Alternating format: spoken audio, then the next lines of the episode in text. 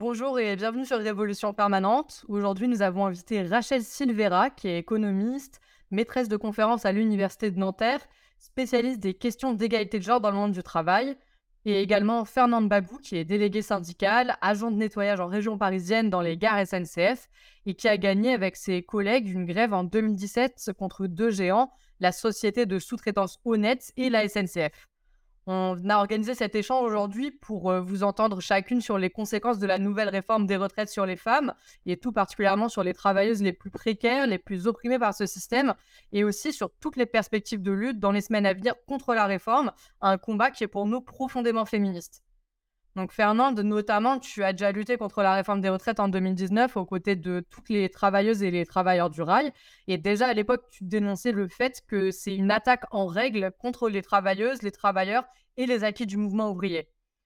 De l'autre côté, pour défendre euh, son projet de réforme des retraites, Elisabeth Borne, elle a, elle, présenté le fait de pouvoir toujours prendre sa retraite complète à 67 ans maximum, sans décote, comme une mesure qui protège les femmes, notamment celles qui ont des carrières hachées. Bon, en réalité, bien entendu, c'est un mécanisme euh, qui, sous la pression des faibles pensions, incite les femmes à travailler jusqu'à 67 ans, en sachant que leur espérance de vie en bonne santé, toute catégorie sociale confondue, donc sans parler spécifiquement des métiers pénibles, euh, elle est de 64 ans. C'est un des éléments qui rend clair, je pense, pour nous, mais aussi pour plus de 80% de la population qui s'oppose à la réforme, que la communication du gouvernement elle tombe totalement à l'eau et que personne ne pense aujourd'hui que cette réforme va faire quoi que ce soit pour lutter contre les inégalités. Du coup, la première question que je voulais vous poser, c'est dans l'une de vos dernières publications, on peut lire que dans les analyses institutionnelles et par exemple le rapport du corps, la question des inégalités hommes-femmes, c'est totalement un angle mort. Et du coup, en tant que spécialiste des inégalités hommes-femmes au travail, est-ce que vous pouvez peut-être commencer un petit peu par nous expliquer quelles sont les spécificités et les inégalités concernant l'accès à la retraite pour les femmes euh, depuis un peu toutes les réformes que vous avez pu détailler depuis les années 2000 Alors, je mettrai un bémol à ce que vous de dire, Camille, dans la mesure où le corps, qui est quand même un organisme où euh, les syndicats sont présents, euh, a évolué.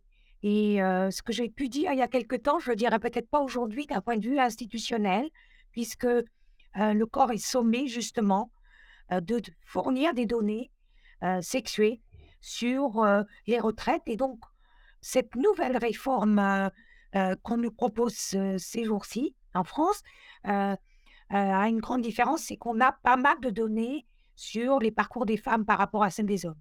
En revanche, ce qui bouge toujours pas, à mon avis, c'est même pire qu'avant, c'est que on ne prend pas en compte les spécificités du travail des femmes, on ne prend pas en compte leurs inégalités à la fois sur le marché du travail, mais aussi dans la vie. Depuis toutes ces réformes qui existent depuis les années 90 même, hein, avec la, grande réforme proposée en 95 qui a été reportée, il y a eu les années 2000, 2010, etc.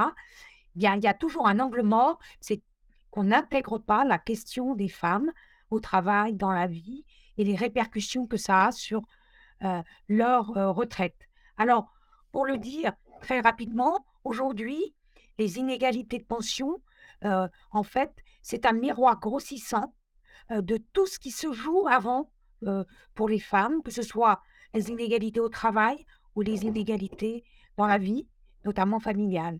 Donc, on est à 40% d'écart de pension quand on regarde les droits directs, c'est-à-dire ce que les femmes peuvent avoir droit quand elles ont travaillé en fonction de ce qu'elles ont travaillé. Donc on est à 40% d'écart, ce qui est énorme.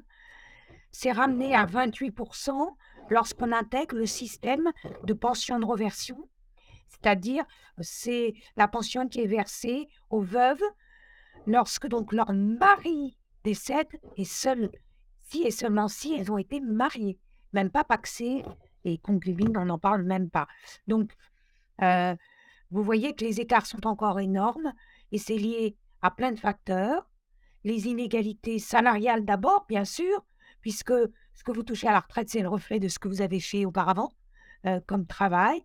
Et donc, ces inégalités salariales, moi, je les estime toujours à un quart en moins. Il y a le temps de travail. Les femmes sont majoritaires dans le temps partiel. On sait que c'est encore presque 30% de l'emploi des femmes. Donc, une femme sur trois hein, qui est à temps partiel. Dans ce temps partiel, il y a soit le choix, entre guillemets, fait sous contrainte de s'arrêter, souvent pour euh, l'éducation des enfants. Mais il y a aussi tout ce temps partiel qui a explosé, qui est lié à certains types d'emplois précaires, atypiques, et que les femmes prennent, faute de mieux, faute de trouver un temps plein, et euh, qu'elles acceptent dans le commerce, le nettoyage, l'aide à domicile notamment. Ce sont les trois grands secteurs qui vont donner lieu ensuite donc à des, inégalités salariales, puis par la suite à des inégalités de retraite. Ça, c'est qu'une partie hein, du thème. Il y a la ségrégation professionnelle, il y a la non-valorisation des métiers féminisés qui pèsent dans ces écarts de salaire qui se retrouvent à la, à la retraite. J'ajouterais aussi le fait que les contraintes familiales et domestiques, on le dit jamais assez, sont toujours le fait des femmes. Au moment de l'arrivée d'un enfant, une femme sur deux réduit ou carrément arrête son activité professionnelle. Il y a seulement un homme sur neuf qui le fait, donc ça fait quoi 11% des hommes vous rendez compte? C'est dérisoire. On a beau dire on a des nouveaux pères, etc. Au bout du compte, qui s'arrête Qui s'occupe vraiment des enfants Et qui va le payer ensuite? Sur sa retraite, ce sont toujours et encore les femmes. Donc, ça, ce sont des inégalités structurelles. Elles ne datent pas d'aujourd'hui, elles ne datent pas de cette réforme, mais on pourrait penser que les décideurs aient à cœur de s'attaquer à tout cela s'ils voulaient vraiment réduire les inégalités euh, de toutes sortes euh, à l'égard des femmes. Vous avez parlé du coup des trois grands secteurs qui étaient un peu les plus touchés par ces inégalités-là. Euh, est-ce que peut-être vous pouvez développer aussi et revenir sur les éléments dans ces secteurs-là euh, qui sont les, les, plus invisibilisés, les éléments des parcours professionnels des femmes qui travaillent dans ces secteurs-là, qui impactent le plus leurs conditions, bon, leurs conditions de travail et du coup leurs conditions de retraite? Je viens de finir une étude qui va bientôt sortir euh, sur la revalorisation des métiers du soin et du lien aux autres où on a eu une grande consultation et les femmes racontent, notamment, alors là, c'est plus la santé, le soin, donc comme on peut prendre l'exemple de l'aide à domicile, mais il y a aussi la petite enfance, il y a aussi beaucoup de personnel du nettoyage, hein, et puis il y aurait aussi les caissières qui ne sont pas dans l'étude, mais ce qui revient, ce qui me paraît, moi, essentiel, surtout avec le débat sur la retraite, c'est qu'elles sont pénalisées sur tous les tableaux. Non seulement elles ont des très bas salaires, parce qu'on va souvent considérer qu'il y aurait une sorte de vocation à être à domicile lorsqu'on est une femme, puisque on s'occupe de ses enfants, de ses enfants, pardon, on s'occupe ensuite de ses parents vieillissants, et donc être à domicile, c'est un prolongement de leur activité euh, familiale et domestique. En règle générale, prendre soin des autres, c'est vrai aussi dans la santé, c'est vrai aussi dans l'action sociale, tout ce qui est accompagnement du travail social, dans tous ces métiers, eh bien, on va penser que les femmes ont la vocation, elles savent se sacrifier, elles acceptent des bas niveaux de rémunération, elles acceptent un temps partiel, très souvent imposé, des horaires qui tiennent pas du tout et qui sont pas compatibles avec une vie familiale qui usent. On travaille tôt le matin, on finit à pas d'heure, on a des trous dans la journée. C'est le lot des aides à domicile, c'était l'eau de toutes les caissières. Et là, il y a eu un peu une légère amélioration pour qu'il y ait moins, enfin, qu'il n'y ait pas plus de deux heures de trou. C'est quand même encore deux heures. Bref, on a euh, des horaires terribles. Et puis alors, le clou, c'est très certainement, et le plus invisibilisé tout ça, les conditions de travail, la pénibilité qui va peser. D'ailleurs, sur le débat des retraites, hein, cette question s'est invitée parce que cette pénibilité est largement invisible on parle peu alors du port des corps. Euh, ça paraît tabou de dire euh, que quand on est à des domiciles et qu'on n'a pas euh, du matériel adéquat, eh bien on porte des personnes âgées et le dos en prend un coup. On le sait, il y a de plus en plus d'accidents du travail, de maladies professionnelles dans ce secteur. Quand on est caissière, on manipule, ben, même si on les porte moins, on manipule des objets, mais ce sont des gestes répétitifs qui sont exclus aujourd'hui de la prise en compte dans les comptes pour la retraite, des gestes répétitifs. Et au bout du compte, à la fin de la journée, on porte le poids d'un éléphant. C'est pas rien et ça ne se compte pas. Je dirais que pour revenir sur les métiers du soin et du lien, supporter le cri des enfants dans les cours de récré, ça, ça serait presque du bonheur puisque les enfants, c'est tellement charmant et s'occuper des enfants, c'est une vocation des femmes. Mais reconnaître que ce sont des décibels qui font que on a des témoignages de profs d'école qui disent qu'il leur faut ah, une à deux heures le soir quand elles quittent l'école pour euh, faire le vide avant de s'occuper de leurs propres enfants. Hein. Euh, voilà. Et puis à cela s'ajoutent des contraintes que l'on dit psychiques, émotionnelles, qui pèsent dans beaucoup de ces métiers. Quand on est aide à domicile et qu'on accompagne en fin de vie, sans aucun accompagnement personnel d'ailleurs, c'est une charge terrible, surtout quand votre employeur vous dit au moment du décès, eh ben, euh, tu as fini ton heure, tu t'en vas et euh, tu vas enchaîner sur euh, l'autre heure, sans transition, sans rien. Ça en a des témoignages très importants. Alors donc, c'est aussi avoir à faire face à la souffrance des autres. Je pense à tout ce personnel qui a fait face au Covid hein, et qui a, qui a dû supporter cette souffrance. Et enfin, c'est aussi parfois la violence des personnes qu'on accompagne quand on, a affaire à, du personnel, à des personnes en situation très difficile qui explosent à cause de la situation économique générale. Hein, eh bien, qui doit leur refuser une aide parce qu'on n'a pas de moyens? Eh bien, ce sont les assistantes de services sociaux. Hein. Donc, tout cela joue et use, casse ses salariés. C'est, on, a, on est très abîmé au travail quand on, on a ces postes. Et ça, pour la retraite, pour l'instant, il est très peu question d'intégrer, d'en prendre en compte. Au contraire, il y a eu un processus qui date pas d'hier, qui fait que, par exemple, dans la fonction publique, on peut être catégorie active, c'est compliqué. Ça veut dire que vous avez le droit que votre métier est considéré comme pénible que vous avez le droit de partir plus tôt à la retraite. Eh bien, on a réduit, on a renié cette catégorie active pour des raisons de coût budgétaire uniquement. Et par exemple, le scoop, les infirmières ont eu un, chantage odieux. On leur a dit en 2010, vous passez en catégorie A. J'ai calculé que l'amélioration de leur rémunération a été dérisoire, mais ce passage en catégorie A s'est traduit par la perte de la catégorie active. Donc aujourd'hui, les infirmières recrutées dans l'hôpital français se retrouveront à travailler jusqu'à 64 ans si elles ne sont pas en incapacité avant. C'est fou quand on sait que leur espérance de vie est nettement plus faible que celle de même des autres femmes. Pour Rachel Silvera, par exemple, elle a beaucoup parlé de la pénibilité. Et du coup, toi, ça, c'est un sujet que tu connais bien dans, dans, le, du coup, dans le secteur du nettoyage et du coup qui fait partie de ta vie et aussi celle de tes collègues.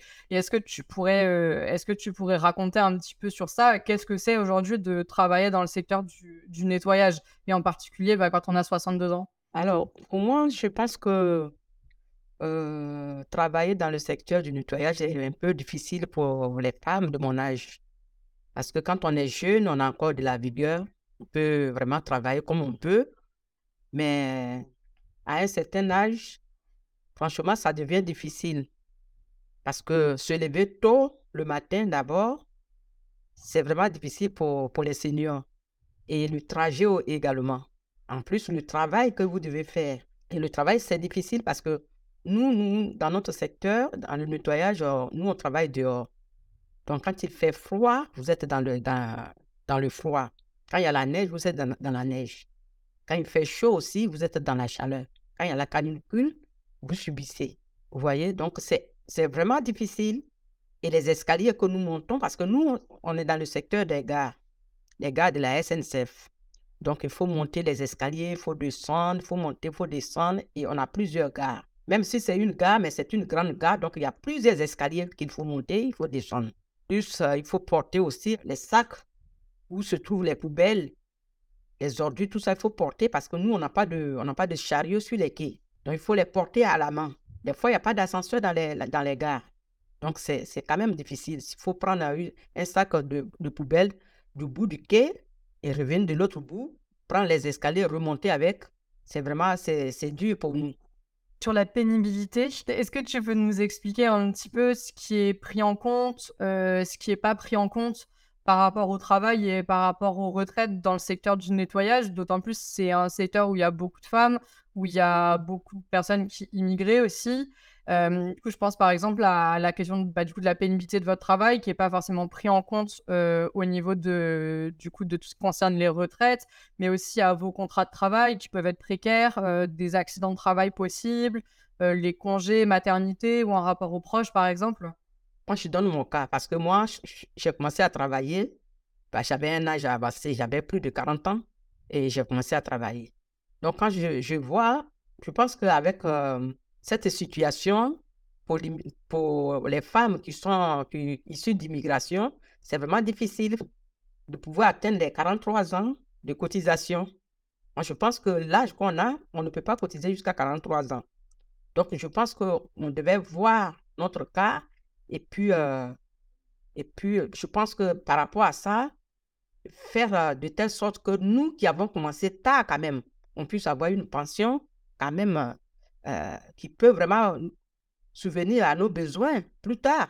Parce que non seulement le travail est dur, et bah, si on doit cotiser jusqu'à je sais pas combien d'années pour pouvoir surtout nous qui qui sommes, issus d'immigration, qui avons déjà un âge avancé avant de travailler, on n'a pas 18 ans, on n'a pas 20 ans. Quand on commence à travailler, d'autres même ont 50 ans, d'autres même ont 43 ans, d'autres ont 45 ans et puis commencent à travailler. Est-ce est-ce qu'on pourra t cotiser jusqu'à 43 ans? On ne peut pas. On ne peut pas. Donc s'il faut travailler jusqu'à faut travailler jusqu'à 67 ans, on peut même pas atteindre les les 43 ans.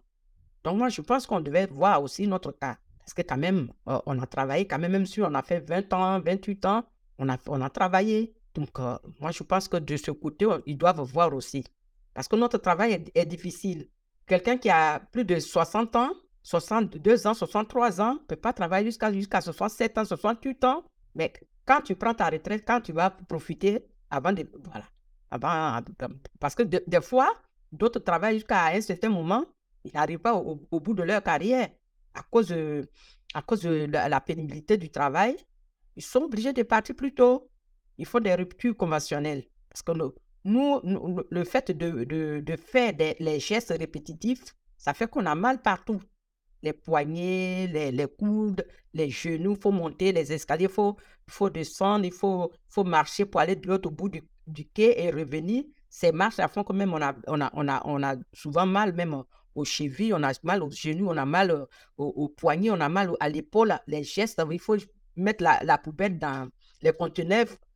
En fait, on ne peut pas aller jusqu'au bout de notre carrière. Donc ça fait que nous les seniors, on a l'habitude d'aller un peu plus tôt que on ne finit même pas notre carrière puis on s'arrête. Vu qu'on est on n'est pas en bonne santé, on est obligé d'arrêter le travail. Est-ce qu'il me semble que dans vos recherches, heu, du coup, vous abordez aussi la question de l'âge au travers de la pénibilité, heu, sur certains points? Et du coup, est-ce que vous pourriez développer sur ça? Ou déjà, heu, les les femmes dans ces métiers-là sont doublement pénalisées? Je sais pas si jamais on pourrait parler d'une triple pénalisation pour les femmes âgées, mais en tout cas, c'est quelque chose qu'on retrouve énormément dans les témoignages, non seulement dans le secteur du nettoyage, heu, par exemple, comme le dit Fernande qui, du coup, ne se voit pas continuer ce métier, heu, jusqu'à ses 64 ans. C'est quelque chose qu'on retrouve aussi dans le secteur du soin et aussi dans le secteur de l'éducation. Je pense notamment à beaucoup de témoignages d'AESH, heu, qui ne se voient pas continuer ce métier jusqu'à 64 ans et encore moins jusqu'à 67. Voilà. Alors, c'est ça qui est dingue, c'est que, c'est pas un hasard si l'un des facteurs qui pèse, c'est le fait que les femmes, en général, ont des carrières incomplètes. C'est quand alors soit elles se sont arrêtées pour leurs enfants, soit elles ont été dans un métier tellement pénible qu'elles sont cassées et donc elles font ce non-choix d'arrêter de travailler. Aujourd'hui, donc à 62 ans, demain, il faudra peut-être qu'elles attendent 64, heu et de partir avec une retraite plus basse parce qu'elles n'en peuvent plus et c'est le propre de ces femmes. Un autre indicateur pour le prouver, c'est qu'il y a une catégorie, alors, heu, les jargons, heu, des des institutions, c'est toujours intéressant, on les appelle les NER. Je pense qu'il faudrait faire des jeux de mots là-dessus. Elles sont nervées parce que ce sont une majorité de femmes, NER, N-E-R, ni à l'emploi, ni à la retraite. Donc ce sont des seniors précaires, une majorité de femmes, comme hasard, qui ne sont plus employables, comme on dit dans le jargon économique qui est tellement affreux. Hein. Elles sont plus bankable, on pourrait dire aussi. Et donc, les employeurs euh, leur dit stop, ou elles-mêmes, elles n'ont pas pu continuer. Euh, alors, il y a quand même un système d'incapacité qui peut peut-être jouer pour elles, pour une partie. Mais en tout cas, euh, juste un chiffre, les jeunes retraités actuels, 37% parmi eux des, des femmes étaient en, ni en emploi ni en retraite l'année d'avant leur retraite. Et cette catégorie-là va s'accroître si on prolonge jusqu'à 64 ans. On aura de plus en plus de femmes, mères, qui euh, euh, seront dans la grande précarité et qui, contrairement à ce que nous dit le gouvernement, euh, ne trouveront pas un emploi. C'est pas parce qu'on va mettre en, en, place un index senior sur l'image de l'index égalité femmes-hommes, moi ça m'a fait encore plus hurler, que l'on va employer tous les seniors et a fortiori les femmes. Oui, vous avez raison, c'est une double peine, être femme et senior, pour peu qu'on soit racisé aussi. Alors là, c'est, le comble, et c'est le cas de beaucoup d'entre elles. On sait très bien que l'index ne fonctionnera pas, il ne fonctionne pas sur l'égalité femmes-hommes, alors qu'on a des lois normalement euh, obligatoires et qui peuvent donner lieu à des pénalités financières. On n'en est pas là sur cette idée d'index, et le MEDEF est déjà pas d'accord, mais penser que de mettre cet index va permettre quoi que ce soit en termes d'employabilité des seniors, c'est une illusion. on aura vite fait de continuer à laisser ces personnes sur le de côté, surtout s'il s'agit de femmes. Parce qu'au fond, n'oublions pas qu'il y a toujours eu une tolérance sociale à l'inactivité des femmes. On le tolère très bien quand elles ont des enfants. Au contraire, on va moi, aujourd'hui peut-être, hein, vanter le fait qu'elle s'occupe de ses enfants, qu'elle va renoncer en partie à sa carrière. Et puis, avec l'âge, eh bien, penser qu'elles sont inactives, ça paraît presque aller de soi. On va considérer qu'elles pourront s'occuper de leurs petits-enfants, peut-être. Voilà. Et donc, je pense que cette tolérance sociale fait qu'elles sont invisibles, encore plus, hein, et que on va dire, bah, vaut mieux recruter un jeune qu'une femme de cet âge-là. Sauf que si elle n'a pas tous ses droits, elle est dans la précarité, elle aura besoin de travailler, malgré tout. Et ça sera dans des mauvaises conditions, c'est évident. Elle va prendre n'importe quel boulot, même à temps partiel, pour euh, ouvrir des nouveaux droits. C'est insupportable. Mmh. Vous avez parlé de l'index égalité femmes-hommes et du coup, ben, justement, euh, l'axe de l'égalité femmes-hommes, ou en tout cas de la prétendue égalité femmes-hommes et plus généralement de la lutte contre les inégalités, c'est un des éléments de langage et des éléments de communication qui revient le plus souvent de la part du gouvernement pour parler de la réforme. Je pense notamment à Elisabeth Borne qui a fait euh, énormément de, sorties sous cet axe-là en essayant d'expliquer pourquoi euh, la réforme bénéficierait plus euh, aux, femmes et aux précaires de manière générale et sera un facteur de lutte contre, les inégalités. Et du coup, une chose que vous, vous montrez dans, dans vos recherches, c'est qu'au contraire, cette réforme-là, non seulement elle n'a absolument aucun de ces aspects que décrit le gouvernement, mais en plus elle s'inscrit dans la lignée de toutes les réformes qui ont eu lieu sur le terrain des retraites, euh, par exemple en 2003, en 2010, etc., et qui vont à l'encontre en fait euh, du coup d'une avancée des droits euh, de tous les plus précaires du monde du travail. Absolument. Je crois que il y a un exemple à prendre dans ce domaine, c'est que j'ai écouté sa conférence de presse et les annonces de la première ministre, et elle a dit à trois reprises que cette réforme était juste pour les femmes, parce que, je la cite quasiment, hein, euh, l'âge d'annulation de la décote restera à 67 ans. Alors, c'est quand même intéressant, on peut s'arrêter sur cette phrase. Elle estime que cette réforme est juste pour non-mesure, puisqu'elle dit je ne touche pas à cet âge d'annulation de la décote. Alors, juste pour euh, nos auditeurs et auditrices, l'âge d'annulation de la décote, c'est 67 ans. Alors, la décote, c'est le fait que quand vous n'avez pas votre carrière complète et que vous réglez vos droits, il vous manque des trimestres. Donc, on vous met une pénalité. En gros, c'était pour inciter les gens à rester jusqu'au bout. Euh, donc, cette pénalité, elle concerne surtout les femmes, justement parce qu'elles n'ont pas de carrière complète. Quand même, on s'est rendu compte que euh, avec la décote, il y avait des limites, c'est que les, femmes n'en pouvaient plus. Donc on a limité, on a dit à 67 ans, dans tous les cas de figure. Quand on a allongé de 60 à 62 ans, on a dit, bon allez, à 67 ans, dernier carat, vous aurez votre retraite à taux plein. Sauf que cette décote est injuste en soi. Et que donc ce que nous a dit Elisabeth Borne, c'était, j'aurais pu reculer cet âge d'annulation et le mettre à 69 ans. deux ans, deux ans, hein, puisqu'on passe de 62 à 64 ans, la logique comptable aurait été de nous rajouter deux ans pour annuler la décote. Et ce qu'elle nous dit donc, comme j'ai pas mis les deux ans, on peut dire que ma réforme est juste pour les femmes. Enfin, elle se moque du monde, hein. elle se moque vraiment du monde. C'est vraiment utiliser les femmes uniquement comme un outil de langage, hein, comme, comme euh, de la poudre aux yeux, un outil de com, euh, puisqu'en l'occurrence, c'est la décote qui est injuste. Donc, à minima, elle aurait pu dire on va rapprocher comme on rallonge, il faut attendre 64 ans, bah, on va grignoter, on va passer à 66 ans pour cette décote, pour permettre à des femmes de partir un peu plus tôt. Non, elle n'a aucun souci de ça. Des femmes les plus précaires et les plus, celles qui sont dans ces métiers si essentiels mais si difficiles, elle en a que faire. Parce que cette réforme, c'est bien ça, elle croise à la fois classe et genre, hein c'est-à-dire qu'elle touche surtout les catégories les plus défavorisées qui n'ont pas fait d'études longues et les catégories juste moyennes, hein, et puis les femmes, en l'occurrence, par ce type de mesure.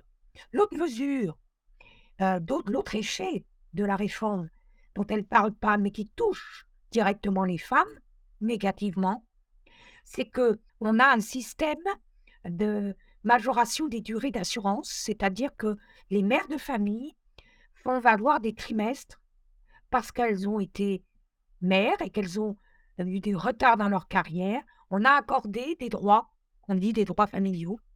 Donc en gros, pour faire simple, dans le privé, si vous avez un enfant, vous avez droit à deux ans de durée de cotisation qui s'ajoute. Donc, prenons un exemple, aujourd'hui, à, euh, à 62 ans, si j'ai travaillé 40 ans et que j'ai eu un enfant, c'est comme si j'avais cotisé 42 ans. D'ailleurs, les femmes ne le savent pas forcément parce que ça n'apparaît pas dans le relevé de retraite. Et du coup, eh ben, vous pouvez partir alors que vous n'avez pas la totalité de votre carrière. Eh bien, tenez-vous bien, avec cette réforme, ces femmes-là, elles sont 120 000 à peu près euh, en avoir bénéficié l'année dernière. Ces femmes-là vont devoir attendre deux ans de plus. Elles vont perdre davantage qu'elles avaient Hein, deux ans de plus, puisqu'elles vont devoir attendre 64 ans, quand bien même elles avaient 40 plus 2. Ça limité. Donc vous voyez, y a le diable se cache dans les détails. Dès qu'on gratte, on s'aperçoit que les inégalités femmes-hommes vont être bel et bien maintenues, voire renforcées, voire renforcées. Moi, je, pense que bah, en, annonçant euh, cette situation, les réformes de, de la retraite, moi, je pense qu'ils ne pensent pas aussi aux, femmes issues d'immigration. Parce que nous, quand on arrive ici, comme je le disais, on n'est pas, pas jeune, on n'a pas, pas 18 ans, on n'a pas 20 ans. Donc, si on peut, on, doit travailler jusqu'à atteindre les 43 ans, ben quand on va prendre notre retraite? Donc, je pense que cette situation aussi, ils doivent voir aussi et voir que même si on a travaillé tard, mais on a quand même travaillé. Donc, voir ce cas-là et puis aussi voir notre cas, nous qui venons d'ailleurs, nous qui sommes issus d'immigration. Parce que nous, ça nous condamne beaucoup. Ça fait qu'aujourd'hui, euh, bah, si on doit partir à la retraite, on n'aura même pas, on n'aura même pas même 500 euros. Avec 500 euros, qu'est-ce qu'on peut faire? On peut rien faire avec 500 euros. La dernière remarque que je voulais faire, c'est ce qui concerne le minimum de pension.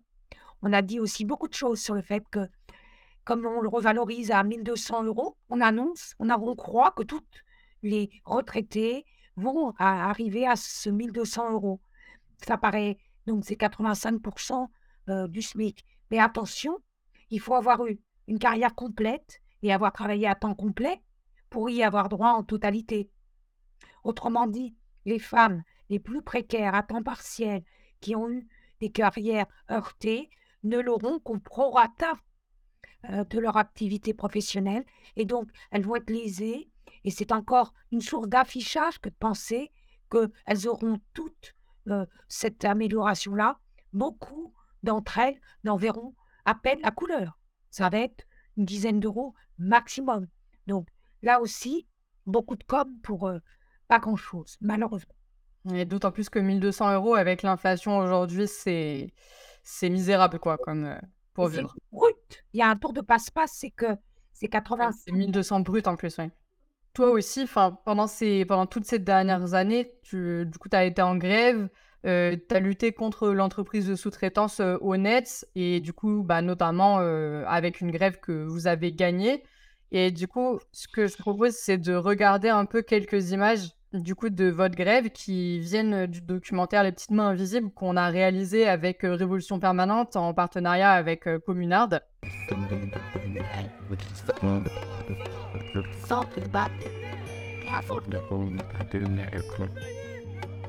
Ils ont dit, nous, c'est comme ça. Vous prenez les contrats, vous prenez les avenants, parce que nous, on ne peut pas enlever la clause de mobilité. Puis on leur a dit, si les contrats, il y a des clauses de mobilité, le lendemain, on se mettait en grève. Et ce qui a été fait. On est qui vient aujourd'hui, il voulait nous ramasser, jeter par terre comme un poubelle. Non, non, c'est pas possible. On est là, on va continuer de grève jusqu'au bout. Même sans salaire, on va continuer. On est là, mais si c'est pour c'était long. Et du coup, votre grève, elle avait duré à ce moment-là 45 jours en 2017. Et alors que vous aviez toutes et tous des petits salaires, et en plus dans un secteur qui est déjà difficile à mobiliser.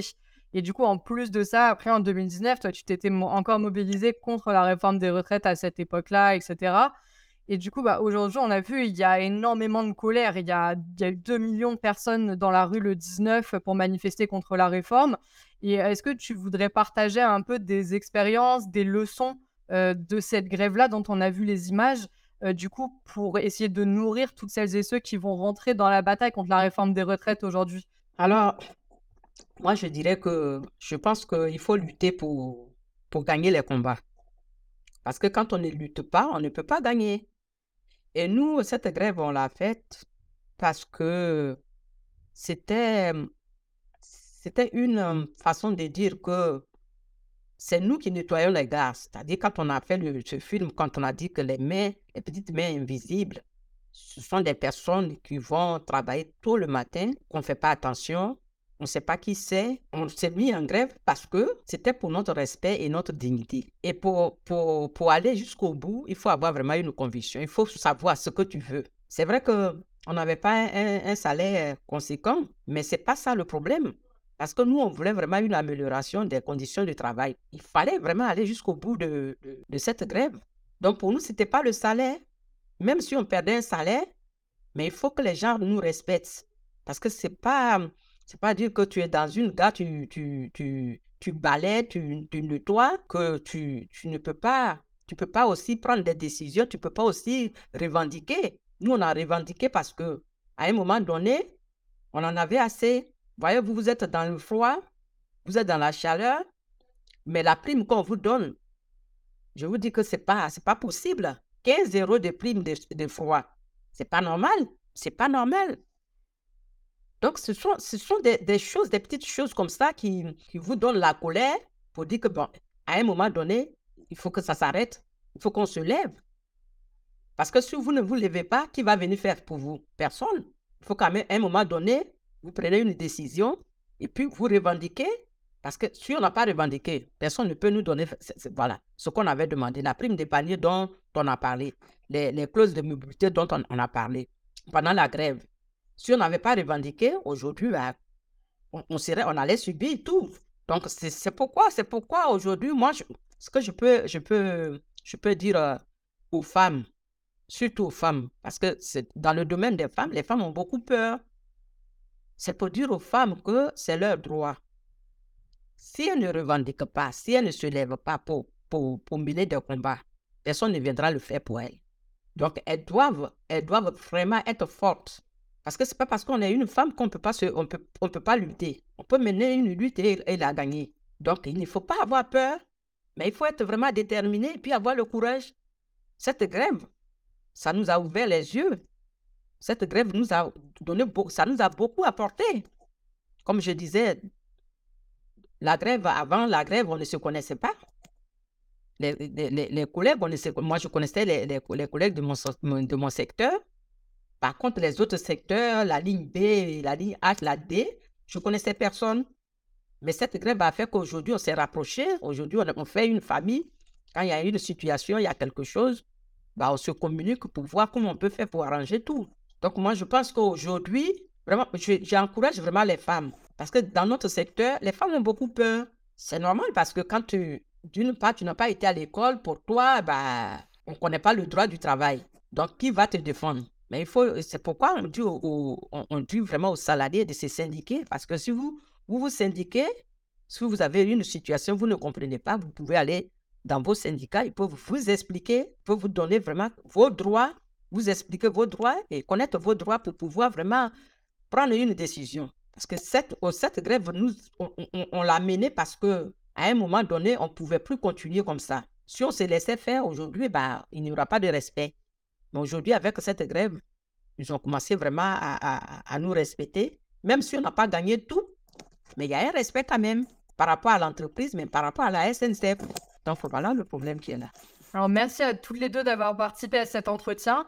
Euh, on a vu avec la mobilisation massive du 19, qui a rappelé les chiffres des mobilisations de 1995, euh, celles de 2010 euh, et de 2019, et aussi dans cette discussion, et notamment avec ce que tu disais, Fernande, que la mobilisation, elle touche largement au-delà du simple retrait de la nouvelle réforme des retraites, et qu'il ne s'agit pas de restaurer le système des retraites précédent, qui était déjà loin d'être parfait, comme on a pu en, discuter, mais qu'aujourd'hui, il faut se battre pour arracher des retraites dignes, pour l'indexation des salaires sur l'inflation et pour des augmentations pour toutes et tous. Et que pour ça, il va falloir s'organiser, discuter du plan de bataille. Et c'est ce dont on va continuer de discuter et de débattre sur Révolution permanente.